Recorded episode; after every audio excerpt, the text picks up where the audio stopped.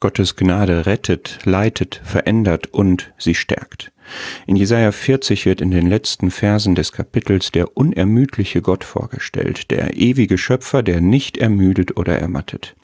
Damit steht er im Gegensatz zu den jungen Männern, die ein Sinnbild der Kraft sind, aber doch keine unerschöpflichen Ressourcen haben und eben doch ermüden und ermatten. Gott aber gibt dem Müden Kraft und dem Unvermögenden reicht er Stärke da in Fülle.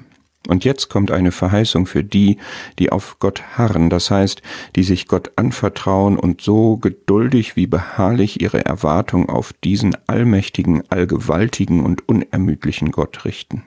Die Verheißung lautet, dass sie neue Kraft bekommen, eine neuartige Kraft, eine andersartige, eben eine göttliche Kraft, die Kraft, die dem Himmel der Ewigkeit Gottes Herrlichkeit zugehört. So übernatürlich wie Gott auf Gebet mit dem Frieden antwortet, der allen Verstand übersteigt. Dadurch können die, die ermüdet waren oder zu ermatten drohten, ihre Schwingen emporheben wie die Adler, und sie können laufen, ohne zu ermüden. Gott kennt das individuelle Kräftereservoir. Gott hat auch ein Maß des Dienstes gesetzt und gönnt Erholung.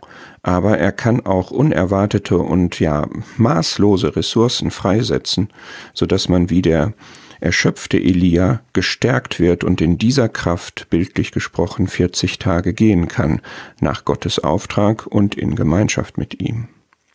Die stärkende Gnade hatte auch Paulus erlebt. Meine Gnade genügt dir, denn meine Kraft wird in Schwachheit vollbracht.